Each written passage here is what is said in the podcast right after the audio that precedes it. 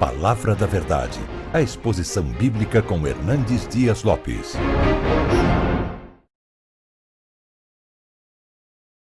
Eu convido você para abrir a palavra de Deus ah, no Evangelho de Cristo, conforme o relato de Marcos, Marcos capítulo 14. Nós vamos ler os versos 1 a 9. Ligue o texto, por favor, não feche a sua Bíblia. Preciso que você esteja com a Bíblia aberta para acompanhar comigo a exposição desse texto. Está escrito assim: dali a dois dias era a Páscoa e a festa dos pães asmos. E os principais sacerdotes e os escribas procuravam como prenderiam Jesus à traição e o matariam. Pois diziam: não durante a festa, para que não haja tumulto entre o povo. Estando Jesus em Betânia, reclinado à mesa, em casa de Simão leproso, veio uma mulher trazendo um vaso de alabastro, com preciosíssimo perfume de nardo puro, e quebrando o alabastro, derramou o bálsamo sobre a cabeça de Jesus. Indignaram-se alguns entre si diziam: Para que esse desperdício de bálsamo? Porque este perfume poderia ser vendido por mais de 300 denários e dar-se aos pobres e murmuravam contra ela. Mas Jesus disse: Deixai-a, porque molestais? Ela praticou uma ação para comigo, porque os pobres sempre os tendes convosco. E quando quiserdes, podeis fazer-lhes bem, mas a mim nem sempre me tendes. Ela fez o que pôde, antecipou-se a ungir-me para a sepultura. Em verdade vos digo: onde for pregado em todo o mundo o Evangelho, será contado o que ela fez para a memória sua. Amém? Irmãos, o contexto está claro. Nós estamos falando de dois dias antes da Páscoa. A Páscoa era a maior festa dos judeus. Apontava para a grande libertação de uma amarga e terrível escravidão. Apontava para a cruz, onde Jesus Cristo abriria as portas de ferro da nossa prisão, quebraria as nossas algemas e nos declararia livres. A Páscoa era a alegria dos judeus e o terror dos romanos. Porque a cidade de Jerusalém quintuplicava a sua população nessa festa. E os romanos tinham muito medo de uma rebelião. Tanto é fato que na Páscoa o quartel-general de Roma, que estava em Cesareia Marítima, se transferia para Jerusalém. O governador que morava em Cesareia transferia sua residência para Jerusalém. Todo o aparato militar que estava em Cesareia se transferia para Jerusalém, com medo de uma rebelião. E diz a Bíblia que dois dias antes da festa, e esse texto está registrado em Mateus 26, Marcos 14, Lucas 22 e João 12 no palácio do sumo sacerdote. As autoridades judaicas tramam, urdem, planejam a prisão de Jesus à traição, para matá-lo depois da festa.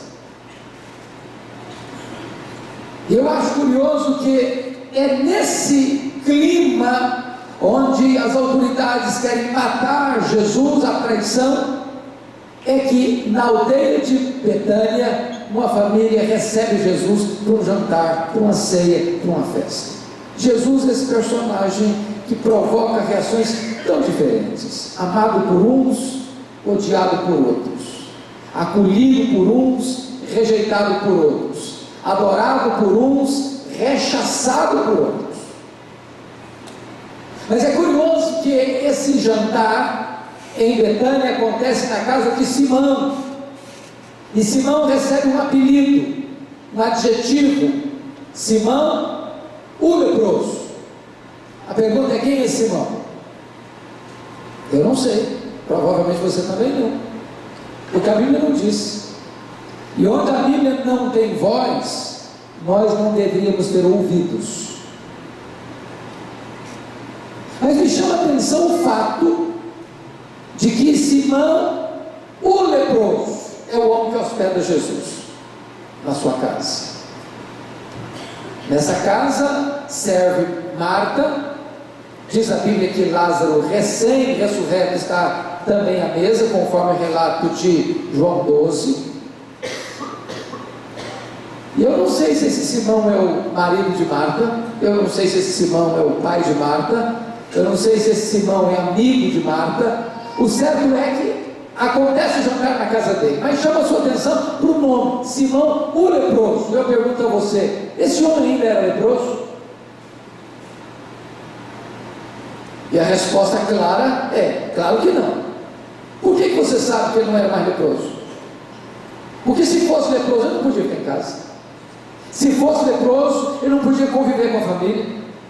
Se fosse leproso, ele não podia receber ninguém na casa dele. Se fosse leproso, ele tinha que estar no leprosário. Ora, mas se ele não era mais leproso, por que, que o evangelista registra o fato de que o jantar aconteceu na casa de Simão, o leproso? Para nos advertir sobre um grave perigo, o perigo de rotular as pessoas o perigo de marcar gente, o perigo de impor uma tatuagem existencial nas pessoas, porque rótulo fica, mesmo quando ele não faz mais sentido. A pessoa que estava doente foi curada, a pessoa que estava perdida foi achada, a pessoa que estava escrava foi liberta. A pessoa que estava sem rumo na vida, agora encontrou um sentido para a vida, mas o rótulo fica. Não rotule gente, não rotule pessoas. Mas nessa casa, irmãos, quem se destaca é uma mulher. E aqui no texto de Marcos 14, essa mulher não tem nome, eu não sei quem ela é.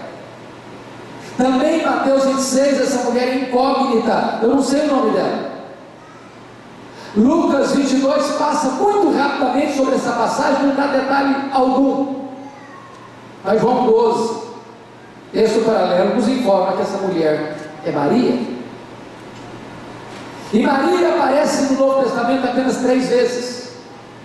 E nas três vezes que Maria aparece no Novo Testamento, ela está assentada aos pés de Jesus. A primeira vez que Maria aparece na Bíblia, em Lucas 10, e ela está sentada aos pés de Jesus para aprender.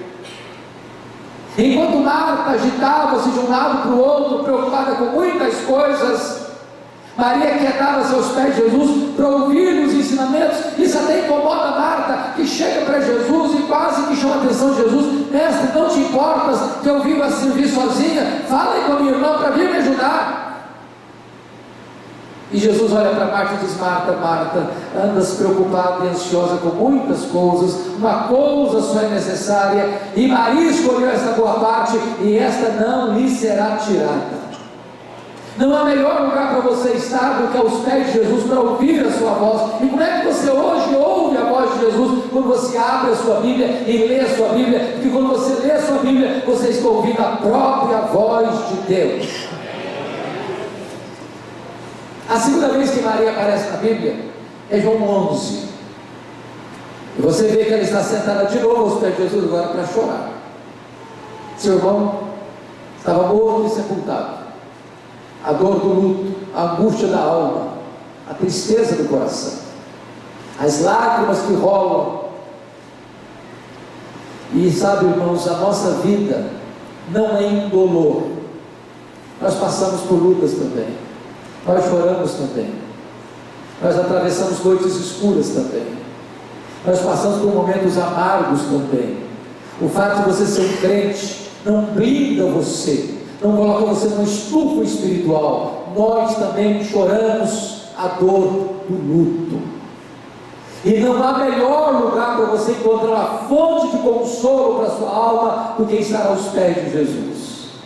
Quando você está aos pés dele, a esperança quando você está aos pés dele, a morte não tem a última palavra. Quando você está aos pés dele, uma corrente caudalosa do céu inunda o seu coração de refrigério e de paz. Mas a última vez que essa mulher aparece na Bíblia é aqui nesse texto. E agora, mais uma vez, ela está sentada aos pés de Jesus. Agora para agradecer. Agradecer o quê? Muito provavelmente o milagre extraordinário da ressurreição do seu irmão Lázaro, que está também assentado à mesa.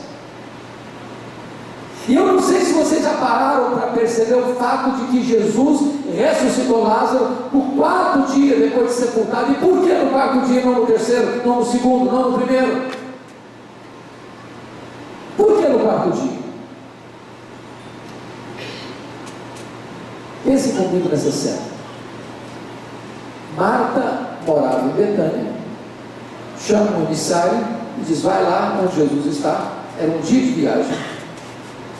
Dá um recado para ele: Está enfermo aquele a quem amas. Ela não disse: Vem logo, vem com urgência, precisa de ajuda.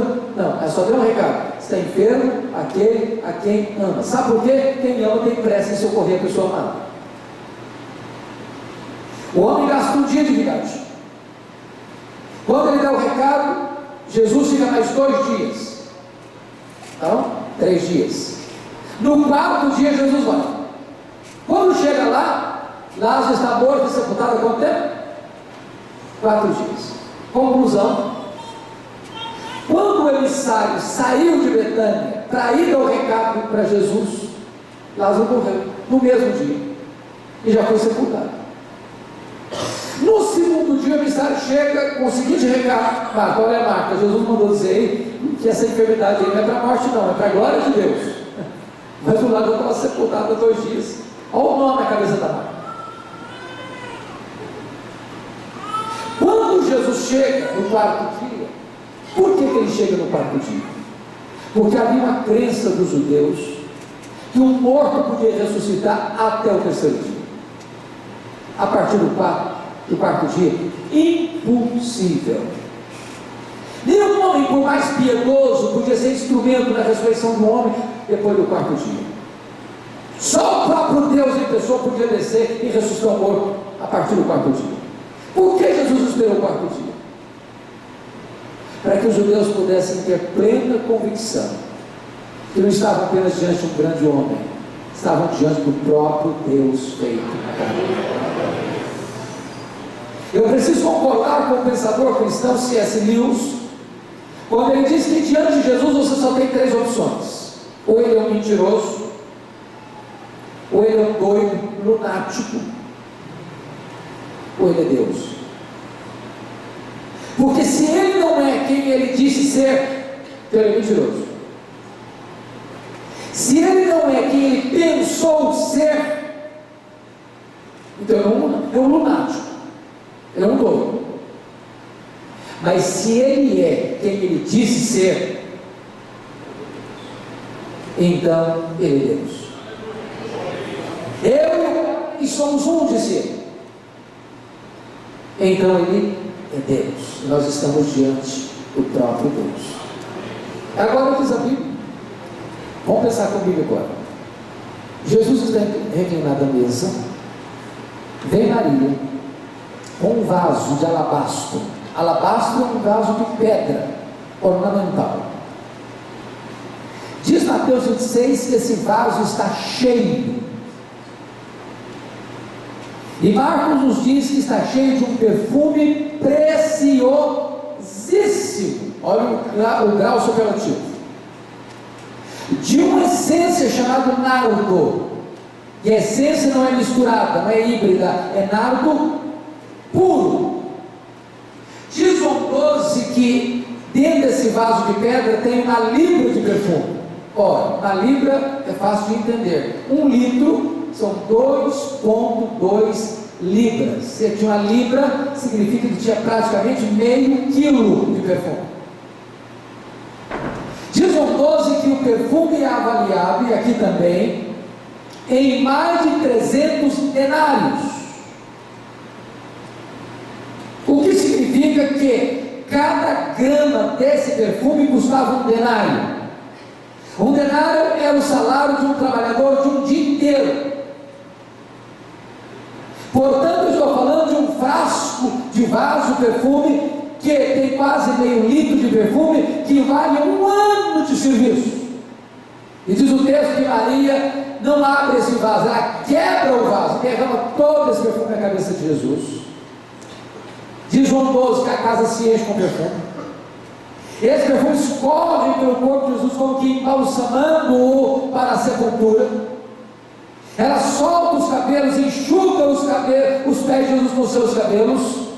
E diz a Bíblia que os discípulos ficaram indignados contra ela e perguntaram: para que esse desperdício de bálsamo? Poderia ter vendido por mais de 300 denários e ensinar aos pobres.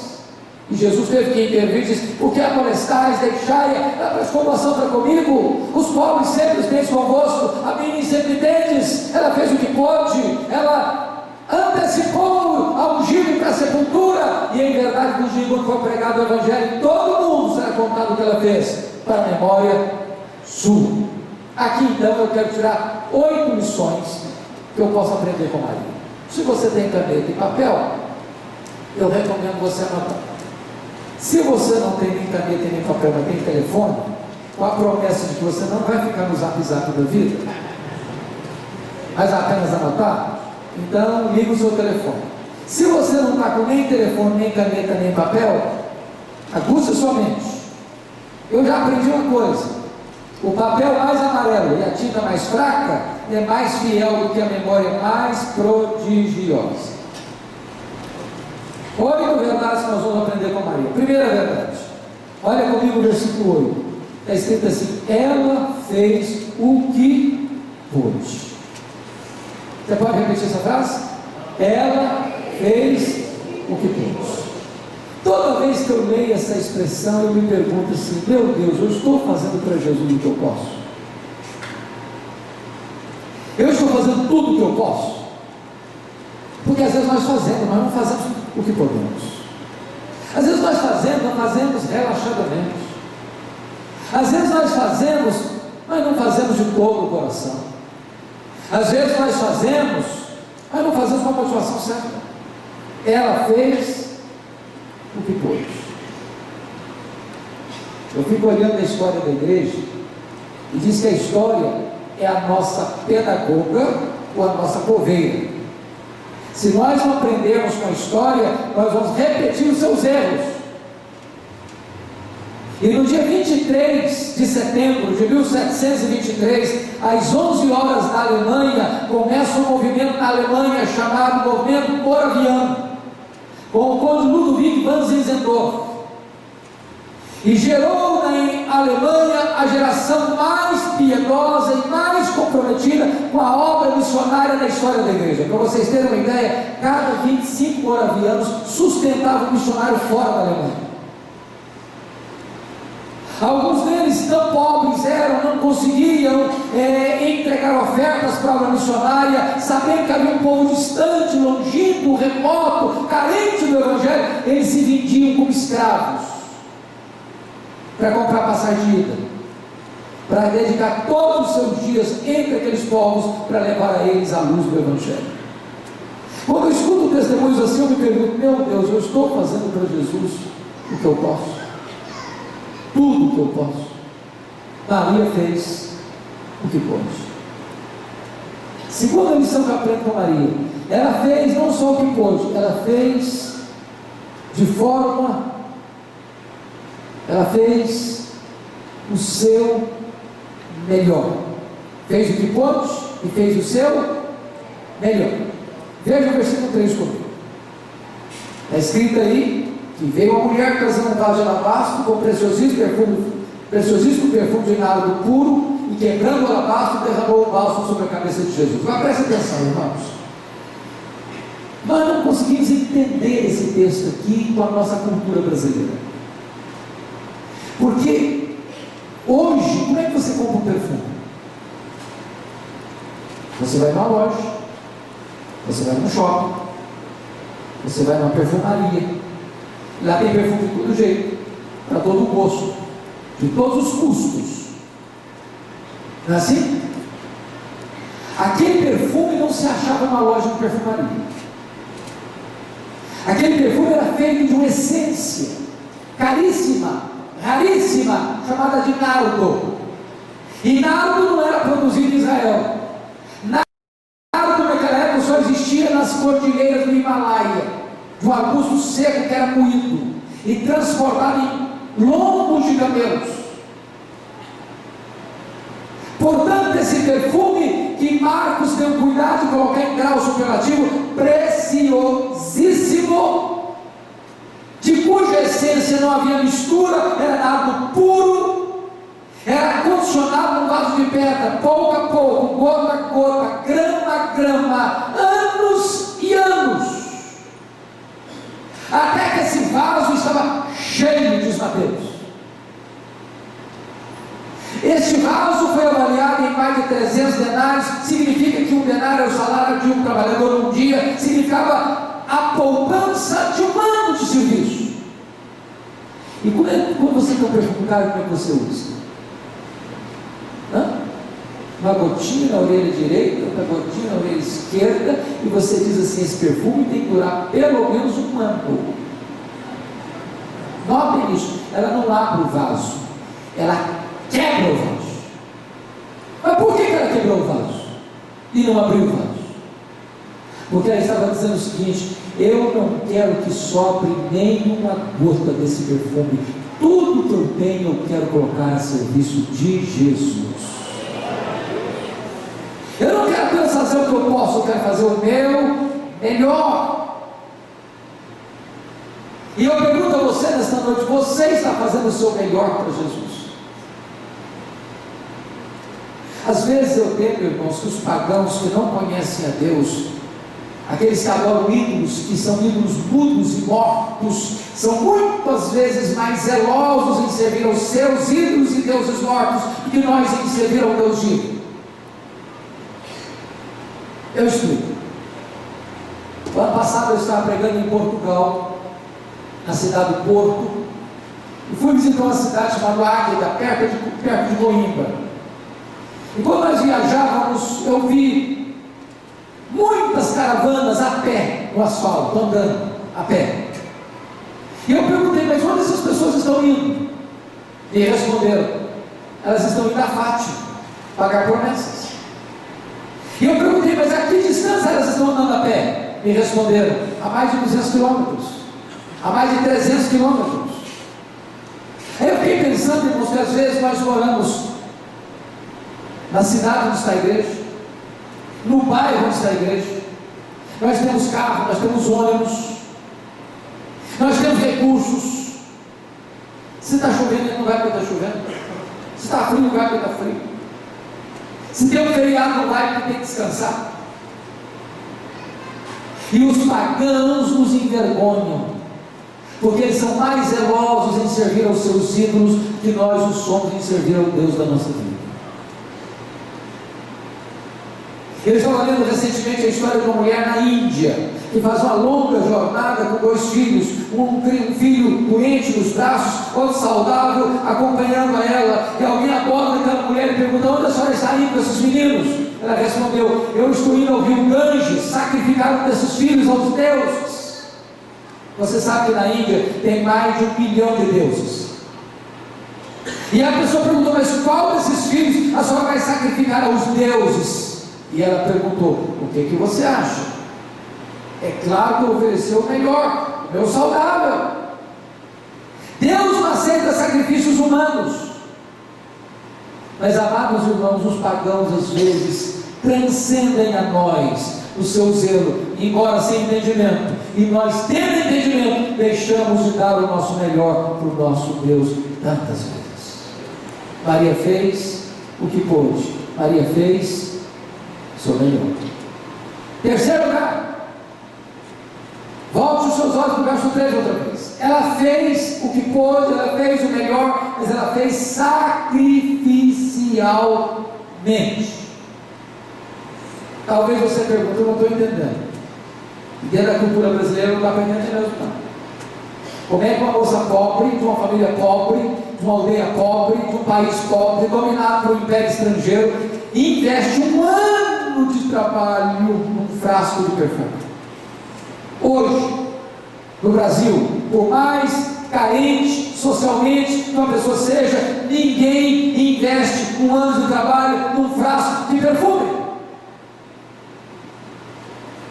Mas como disse a vocês: esse perfume não era encontrado numa loja de perfumaria, esse perfume era comprado gota a gota, grama a grama, acondicionado nesse vaso de pedra de alabastro, para quê? Para o dia mais importante da vida dessa moça, para o dia mais sonhado da história dessa moça, para a data mais aguardada da vida dessa moça, o dia das suas núpcias, o dia do seu casamento. Sabe o que ela está dizendo? Eu quero colocar a serviço de Jesus aquilo que para mim tem mais valor, aquilo que tem mais significado, aquilo que tem mais importância, aquilo que é mais importante e precioso na minha vida. É isso que eu quero colocar a serviço de Jesus. Ela fez sacrificialmente. Eu pergunto a você nesta noite: o que é que você está fazendo para Jesus que poderia ter este selo sacrificial? Sabe, muitas vezes nós fazemos para Deus o que a geração de Malaquias fez. Lembra a geração de Malaquias? O culto estava em decadência. O templo estava em decadência. As ofertas a Deus estavam em decadência. O povo não respeitava Deus mais. O povo trazia as sobras para Deus. O resto. Diz Malaquias e quando o animal ficava cego, doente, o povo pensava assim: ah, vai morrer mesmo? Vamos dar para Deus. Uma fera atacava uma ovelha no campo, ela ficava toda machucada, ferida, dilacerada, estava lá no estertor da morte. O povo dizia: vamos dar para Deus, para Deus qualquer coisa serve. Tem muita gente dando o resto para Deus, as sobras para Deus. Deus é Deus de sobra. Deus é Deus de resto, Deus é Deus de primícias. Deus merece o melhor, Deus merece o primeiro. A Bíblia diz: honra o Senhor com as primícias de toda a tua renda, e se encherão os teus lagares, esfartarão os teus celeiros. Deus não quer sobras, Deus não quer resto, Deus quer que você coloque tudo a serviço dele. Deus quer o seu coração, e quando vem o seu coração, tudo mais vem pacote, tudo mais. Tudo mais. Maria fez o que pôde. Maria fez seu melhor. Maria fez sacrificialmente. Quarto lugar. Maria fez apesar das críticas. Confira comigo os versículos 6, 4 a 6 aí. Irmãos amados, eu sou pastor há 35 anos. Louvado seja Deus. É uma bênção ser pastor.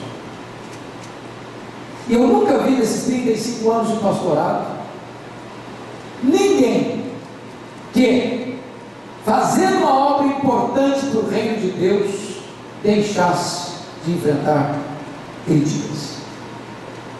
Quem tem medo de críticas não serve a Deus. Paulo diz que se eu fosse agradar a homens, nem serve de Cristo eu seria mais. Quem tem medo de críticas está esperando mais aplausos dos homens do que a aprovação de Deus. Está esperando mais o reconhecimento da terra do que agradar a Deus no céu. Maria enfrentou três críticas severas. Se não vejamos aí. Versículo 4.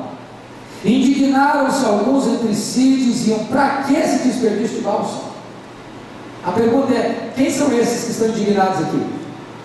Quem são esses alguns aqui? Os discípulos, os apóstolos. Preste atenção nisso.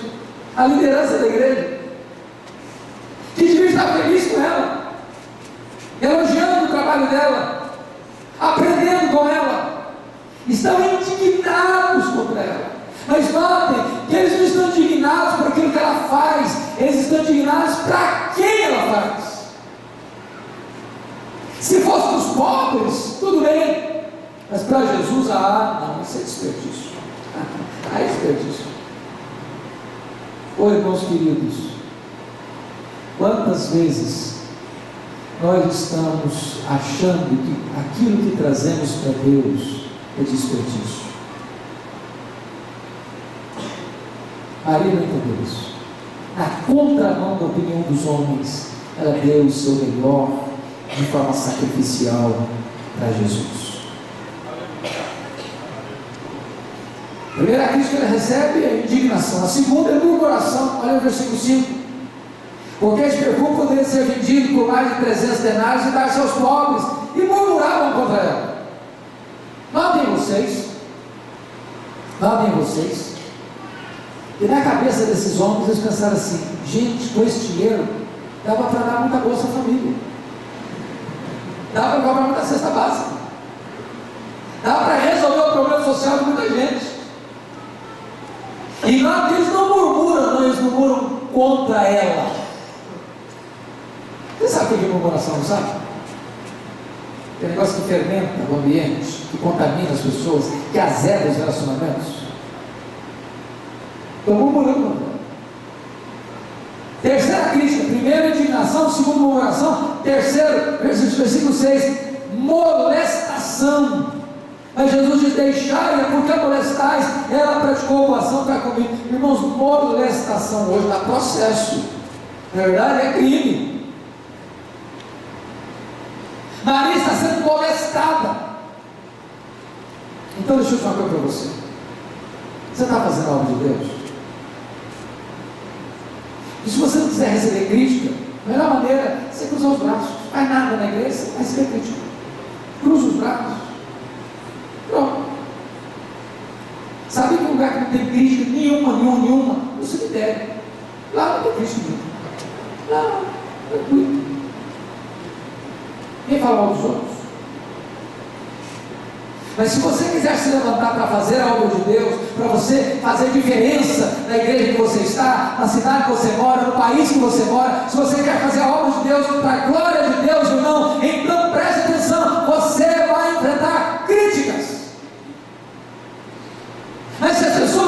indignadas, continue fazendo a obra de Deus. Se as pessoas estiverem murmurando, continue fazendo a obra de Deus. Se as pessoas molestarem você, continue fazendo a obra de Deus. Faça apesar das críticas. Quinto lugar. Vamos recordar as quatro primeiras? Ela fez o que pôde, ela fez seu melhor, ela fez sacrificialmente, ela fez apesar das críticas. Quinto lugar, ela fez só para agradar a Jesus. Nos outros textos paralelos está escrito que ela enxuga os pés de Jesus com seus cabelos. Bom, para a cultura brasileira isso só significa um gesto de humildade, nada mais. Mas para a cultura israelita isso significava muito mais. Sabe por quê? Porque na cultura israelita uma mulher não podia soltar os cabelos em público. Isso é a mesma coisa que colocar em dúvida a sua reputação. Agora preste atenção nisso. Quando você tem um amor pródigo, intenso por Jesus, quando você quer agradecer a Ele de todo o seu coração, com toda a força da sua alma, sabe o que, que acontece? Você acaba quebrando alguns protocolos, rompendo algumas etiquetas. Não dá para ficar muito engessadinho, sabia? Maria choca a cultura, porque ela tinha uma decisão no seu coração. Eu não me importo o que as pessoas vão falar de mim, eu não me importo o que as pessoas vão pensar de mim, eu não me importo o que elas vão achar do meu gesto, eu só tenho um vetor que governa a minha vida e é agradar a Jesus. É isso que me move, é isso que me move, é isso que está no meu coração. Sabe, irmãos, às vezes até na igreja tem que agradar muita gente, não é verdade? Até na igreja. Por exemplo, tem que agradar aquele irmão que foi membro fundador da igreja. Que ele lançou a pedra fundamental, uma escada de tijolo por cada parede. Se desagradar esse irmão, fica complicado. Você tem que agradar aquela família, que é a família assim, mais tradicional da igreja. E se você desagradar essa família, também fica complicado. Mas você tem que agradar aquele irmão que tem o dízimo mais robusto da igreja, porque também ele se sair da igreja complica, entendeu? Então você tem que agradar esse irmão. Mas você tem que agradar também ah, aquele outro líder, mas você tem que agradar também aquele outro irmão. Você tem que agradar, você tem que agradar tanta gente que às vezes acaba desagradando a Jesus. O único vetor que deve mover sua vida é agradar somente a Jesus. Sexto lugar. Vamos repetir os cinco primeiros? Ela fez, todo mundo. Ela fez o que pôde. Ela fez, ou melhor, ela fez sacrificialmente. Ela fez, apesar das críticas, ela fez só para agradar a Jesus. Sexto lugar, ela fez a pessoa certa. Confira comigo aí os versículos 6 e 7. Aí Jesus disse: Deixai-a porque molestais, ela praticou doação para comigo. Os pobres sempre os convosco, podeis fazer-lhes bem quando quiserdes, mas a mim nem sempre me tendes. Aí você pergunta: Bom, então quer dizer que Jesus está dizendo que os pobres não são importantes? Os pobres não merecem prioridade? que os pobres podem ser deixados para depois. É isso que Jesus está ensinando? E a resposta é: não. Não.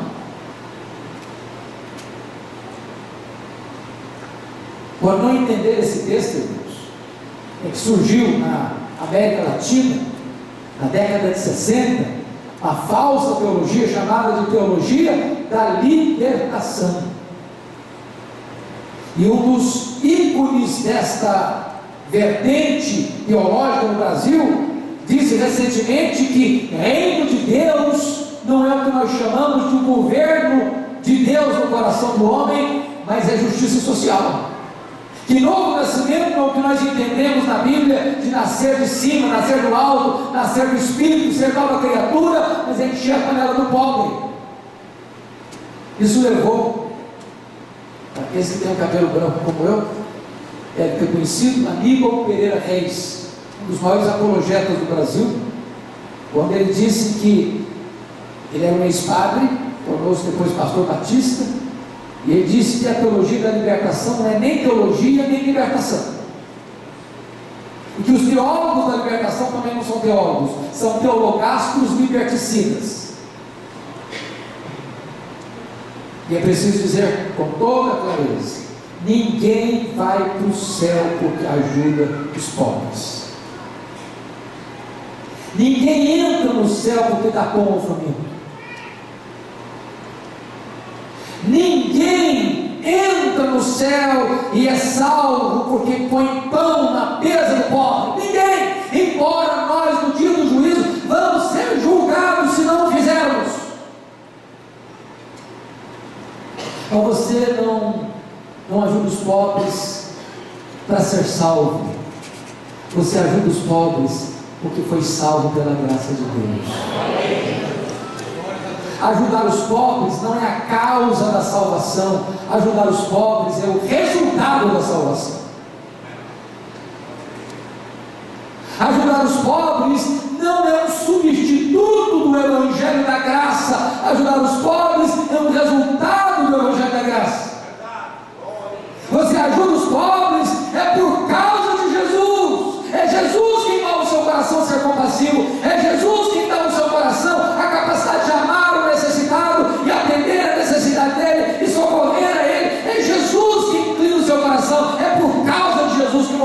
generoso. Se você for ajudar os pobres para ganhar o favor de Deus, sabe o que você está fazendo? Pisando na graça de Deus. Anulando o sacrifício de Cristo. Construindo um monumento a você mesmo. Querendo abrir um caminho novo para o céu chamado boas obras. E a Bíblia diz que as boas obras não são para glorificar nem você nem a mim, mas glorificar o Pai que está no céu. Por isso Maria fez a pessoa certa. A pessoa certa. Sétimo lugar. Vamos recordar os seis primeiros, todo mundo. Ela fez o que pôde. Ela fez seu melhor. Ela fez sacrificialmente. Ela fez, apesar das críticas, ela fez só para agradar a Jesus. Ela fez a pessoa certa, sétimo lugar, ela fez no tempo certo. Olha comigo o versículo 8, a parte B. Ela antecipou-se a ungir-lhe para a sepultura.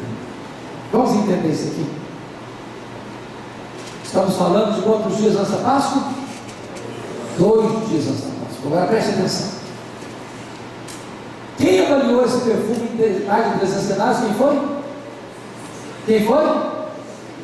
Judas Iscariotes. É só você ler João 12. Era o tesoureiro do grupo. E diz o texto que ele não estava interessado em ajudar pobre em coisa nenhuma. Ele queria ir bom cestinho. É nesse contexto aqui que a Bíblia diz que ele era ladrão.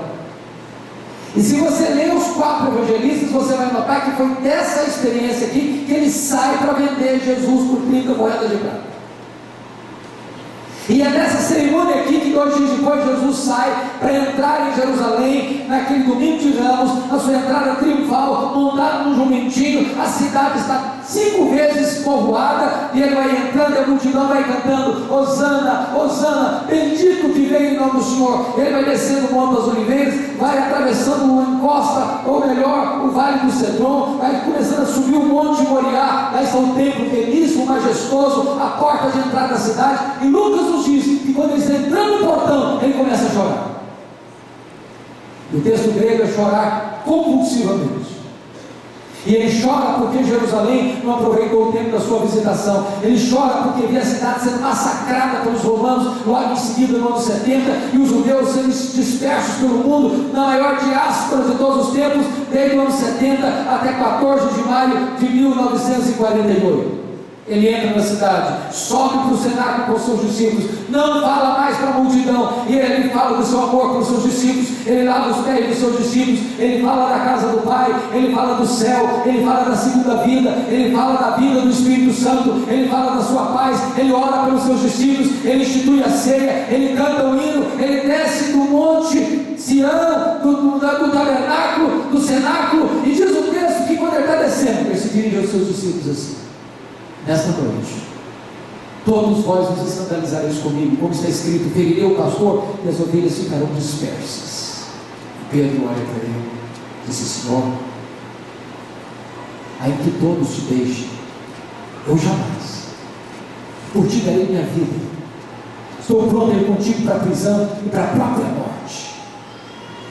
E Jesus olha para ele e diz: Pedro, em verdade, em verdade te digo que nesta mesma noite, antes que o galo cante, tu negarás três vezes.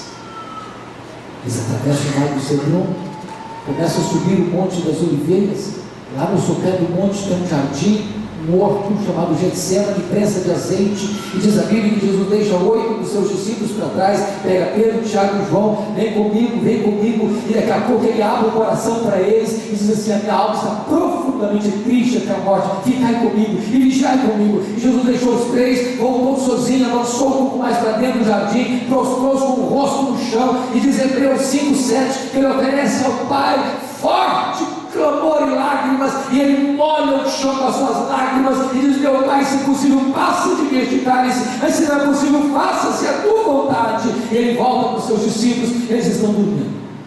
E Jesus não acorda todo mundo, não. Ele mexe com Pedro: Pedro, Pedro, nenhuma hora pudeste vigiar comigo, vigiar e orai, para que não entreis em tentação. O Espírito está pronto, mas a carne é fraca volta a segunda vez, prostra-se com o rosto no chão, e ora e chora, e ora e chora, e ora e chora, e repete as mesmas palavras, Pai, se possível, passa de mim este cálice, mas seja feita a tua vontade, e volta para os discípulos, eles estão dormindo de novo, e Jesus volta a terceira vez, e se prostra com o rosto no chão, e ora e chora, e ora e chora, e diz a Bíblia que o seu suor se transforma em gotas de sangue, e ele molha o chão com o seu sangue e com as suas lágrimas. Vê o anjo do céu e o consome. Ele sai robusto, forte, caminha como um rei, caminha para a sua coroação e volta para os discípulos que estão dormindo. E Jesus ainda dormindo, repousais, acordai, vamos, o inimigo se aproxima, e quando eles abrem os olhos, a turma está chegando, prendem Jesus. Levam Jesus para a casa do sumo sacerdote. O sinédrio, nas escaladas da noite, está reunido ali para contratar testemunhas falsas para acusá-lo. E naquela noite de quinta-feira, Jesus é acusado e condenado por terríveis dois crimes: blasfêmia contra Deus, conspiração contra César.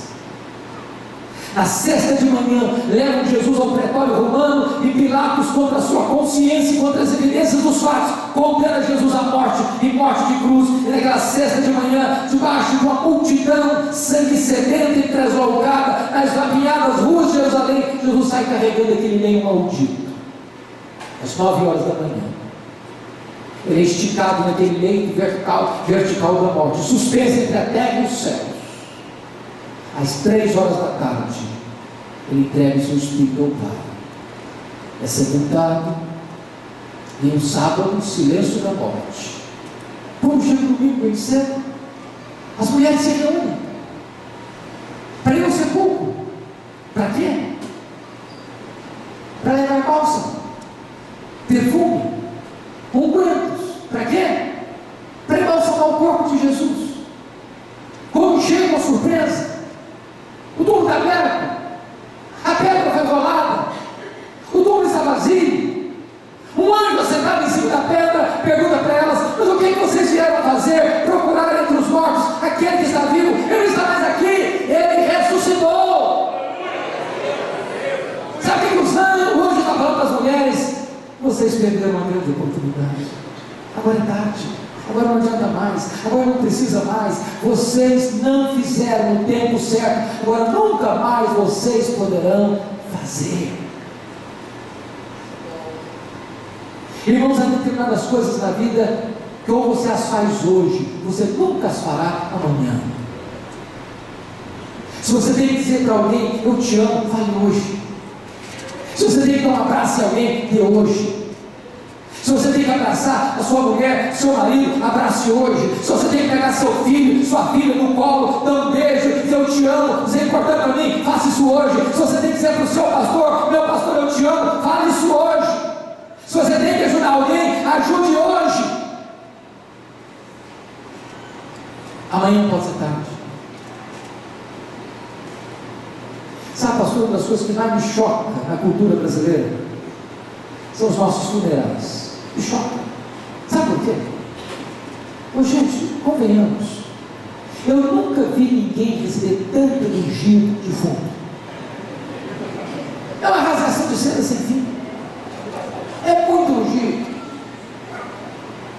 É o melhor pai do mundo, é o melhor marido do mundo, é a melhor esposa do mundo, é o melhor amigo do mundo, é o melhor do mundo. Mas coitado, ele nunca está escutando nada daquilo, ele, não escutou elogios em vida. Nunca escutou. Dia eu fui num funeral em Vitória, no Espírito Santo, eu contei 61 coroas de flores, 61. Contrataram um caminhão só para levar as flores para o cemitério. Eu fiquei olhando e pensando, pensando assim, meu Deus, coitado do defunto. Não consegue tirar um botão de rosa mais, para que tanta flor para ele? Sabe por que, que os mortos recebem mais flores do que os vivos? É porque a voz do remorso é mais forte do que a voz da gratidão.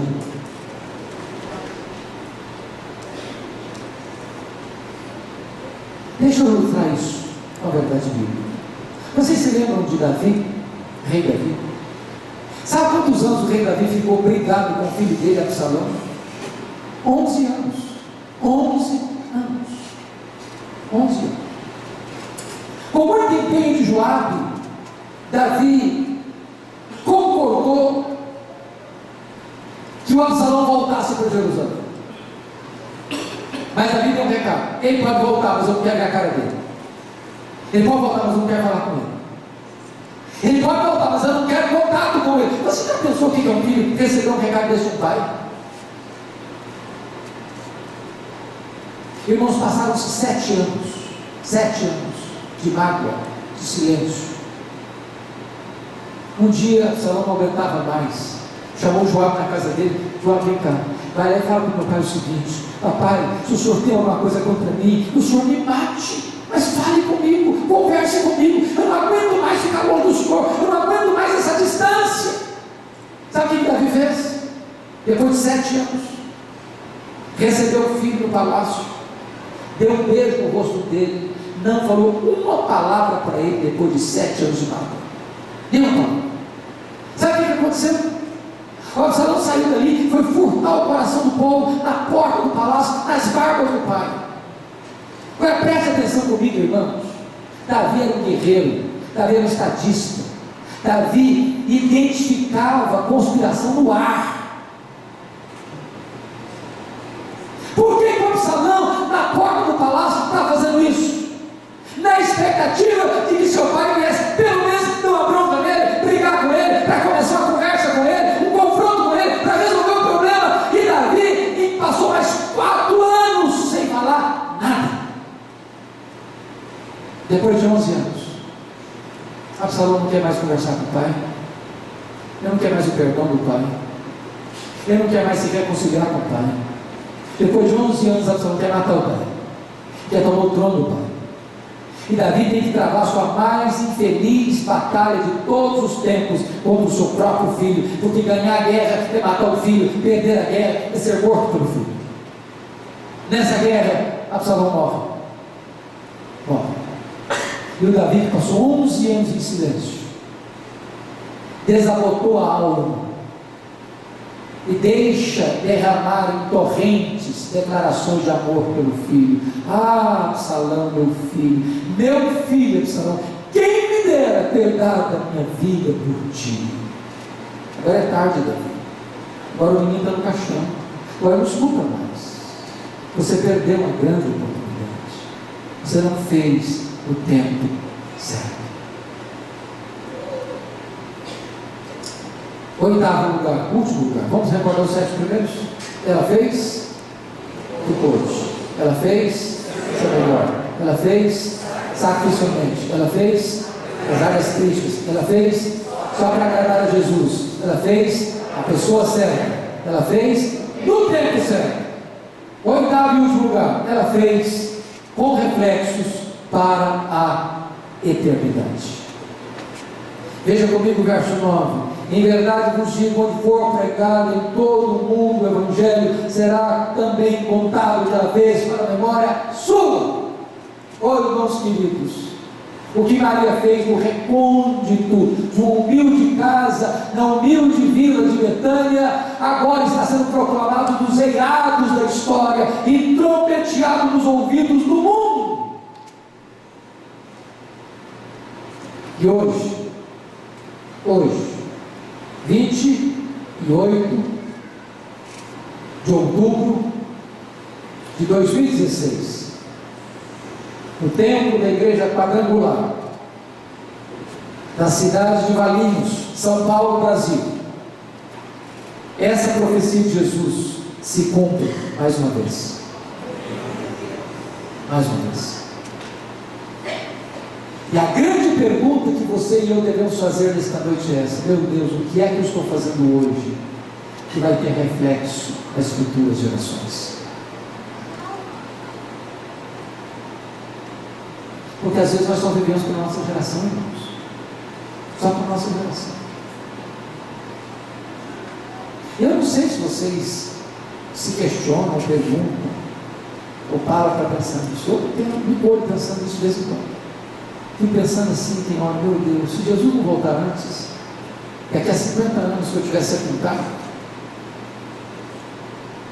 será que eu vou influenciar alguém aí? Pense comigo. Que frase resumiria bem a sua vida? Estaria escrita em uma lápide, na tábua de mármore branco, que vai servir de epitáfio vai ser colocado em cima do seu túmulo. Que frase? Que a pessoa passando por lá, se Jesus voltar antes, 50 anos depois que você vai sepultado, espanando a poeira dessa tábua de mármore, lê aquela frase ainda ser impactado pelo seu testemunho. Que frase é essa? Pense comigo, daqui a 50 anos, se Jesus voltar, ou 50 anos depois nós estivermos sepultados, se Jesus não voltar, e uma criança estiver manuseando um velho álbum de família, bota o dedo em cima da sua foto e pergunta, mas quem é esse aqui? Mas quem é esse aqui? Quem está segurando essa criança nos braços começa a chorar. Esse aqui, essa aqui, foi alguém que andou com Deus. Foi alguém que nos ensinou a amar a Deus. Foi alguém que viveu, não apenas para a sua geração, mas para influenciar as futuras gerações. Eu gostaria de encerrar dando dois testemunhos para vocês, um negativo e um positivo. O negativo eu vou tirar da Bíblia. Vocês se lembram do rei Ezequias? Piedoso rei Ezequias, filho de Acas. Diz a Bíblia que Ezequias começou a reinar com 25 anos, que reinou 29 anos, portanto morreu com 54 anos. Era rico, era forte, era poderoso. Diz a Bíblia que tinha 39 anos, no auge do seu vigor, no auge do seu governo, no auge da sua fama mundial, ele enfrenta dois problemas. Primeiro, o ataque do Império Assírio já tinha destruído o Império do Norte, o Reino do Norte, levado embora.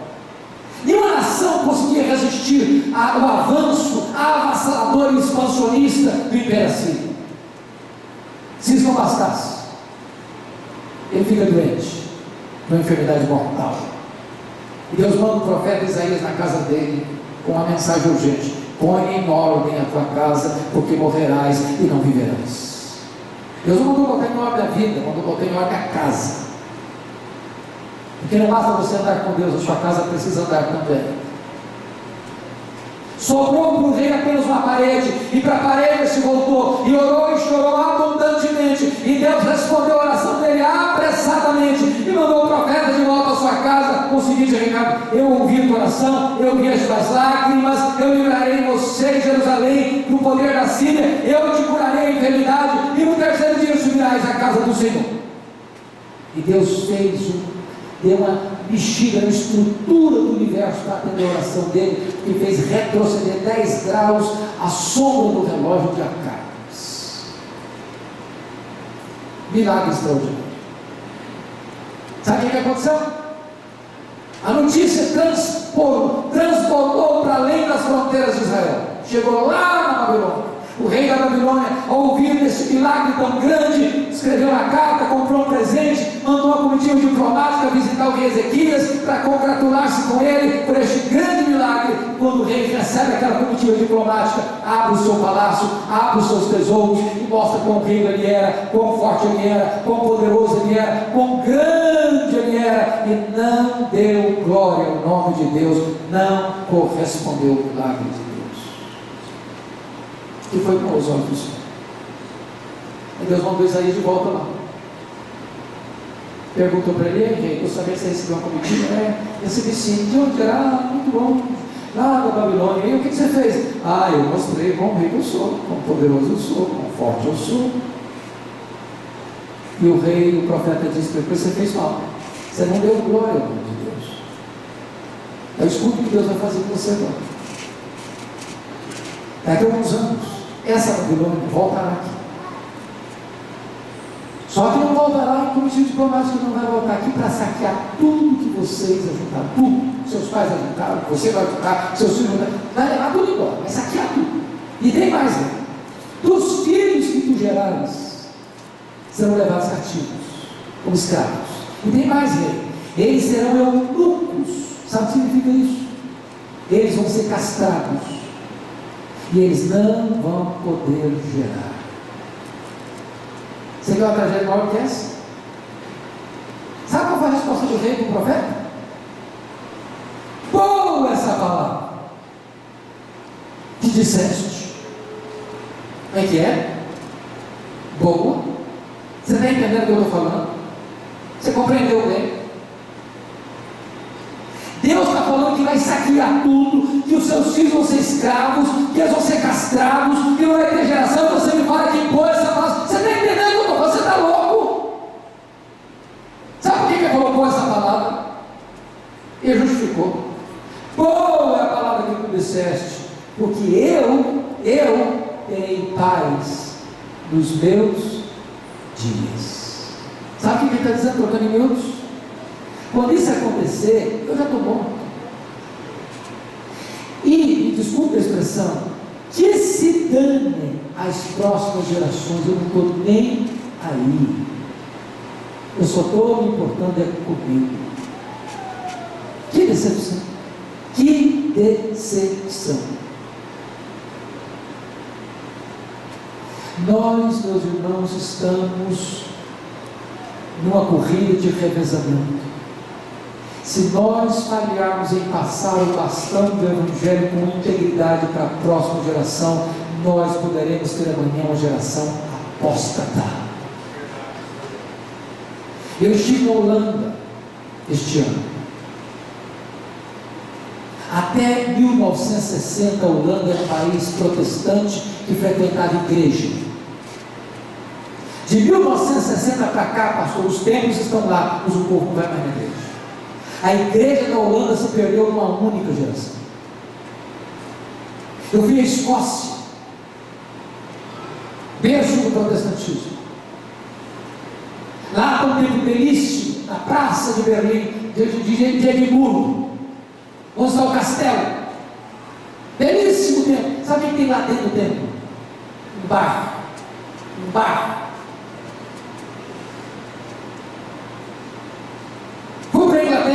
Os grandes avivamentos, João Wesley, George Whitfield, a Inglaterra de William Carey, William Wilberforce, a Inglaterra de Charles Haddon Spurgeon, de John Charles Ryle, a Inglaterra de Mark Jones, de John Stott. Hoje, menos de 4% dos ingleses frequentam uma igreja cristã na Inglaterra.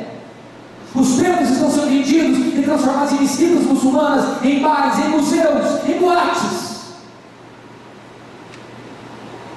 O ano passado eu estava pregando em Nova York e depois da conferência eu fui pregar numa igreja Assembleia de Deus e no trecho de meia hora de carro o pastor me mostrou 11 templos que estavam sendo vendidos, vazios, que não tinha mais gente para frequentar.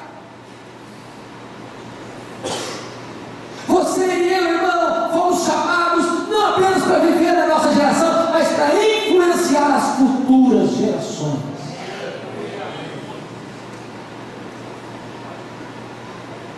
Eu quero terminar contando um exemplo positivo. Eu quero tirá-lo da missiologia. O missionário inglês David Livingstone, missionário na África. Ele viveu na África, trabalhou na África. Certa vez ele foi, certa vez ele foi atacado por um leão na África e perdeu a mobilidade do seu braço direito. Viveu na África, morreu na África. Quando ele morreu, os ingleses foram para a África para pegar o corpo dele e sepultá-lo na Inglaterra. Os africanos disseram para os ingleses: vocês podem levar o corpo dele, mas o coração dele vai ficar na África. Ele amou a África, ele se doou pela África, ele adoeceu na África, ele morreu na África, o coração dele vai ser sepultado na África. Sabe o que fizeram? Abriram o peito dele, arrancaram o coração dele e sepultaram o coração dele na África. Quando você vai a Malawi, Está uma catedral de chão batido. Na parede uma placa de bronze. Para a glória de Deus e em memória de David Livingstone. Levaram o corpo dele para Londres, na Inglaterra, e sepultaram no, na abadia de Westminster, onde estão sepultados os reis e os nobres da Inglaterra. Sabe qual o túmulo mais visitado na abadia de Westminster? Não é dos reis nem dos nobres, é o túmulo de David Livingstone. Lá tem uma placa de bronze com os seguintes dizeres: para a glória de Deus e em memória de David Levinston. Oh, amados, que Deus nos ajude, para que as pessoas olharem para nós, possam serem despertadas a viverem para a glória de Deus.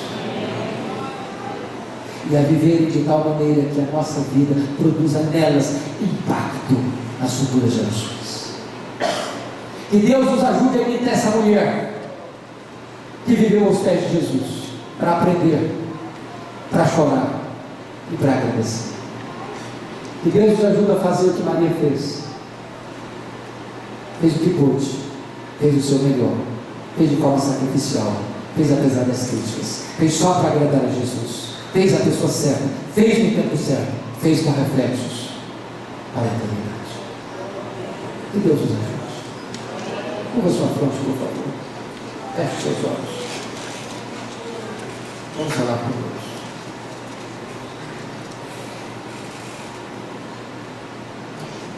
Ah, Senhor Deus, nós estamos diante do desafio da tua palavra. E por amor do teu nome, compadece-te de nós. Restaura nossas Inclina o nosso coração. Temos sido tantas vezes descuidados, desatentos em te servirmos. Tantas vezes não temos sido zelosos, temos dado para ti o resto do nosso coração, das nossas emoções, da nossa mente, do nosso tempo, da nossa devoção, dos nossos recursos. Tem misericórdia de nós. Queremos colocar tudo aos teus pés, ó amado Filho de Deus, ó Salvador bendito. Tu és digno da nossa vida, do nosso coração, do nosso tempo, dos nossos recursos, de tudo que somos, de tudo que temos, tudo queremos entregar nas tuas mãos. Glória ao teu nome, porque nesta noite tu nos trouxeste a tua casa. Agora, Deus, dá-nos a bênção de acolhermos esta palavra com mansidão, com humildade. Que esta palavra produza frutos na nossa vida, frutos que abençoem outras pessoas, impacte a nossa casa, a nossa família, o nosso trabalho, a nossa igreja, a nossa cidade, a nossa nação, o mundo inteiro. Em nome de Jesus. Amém.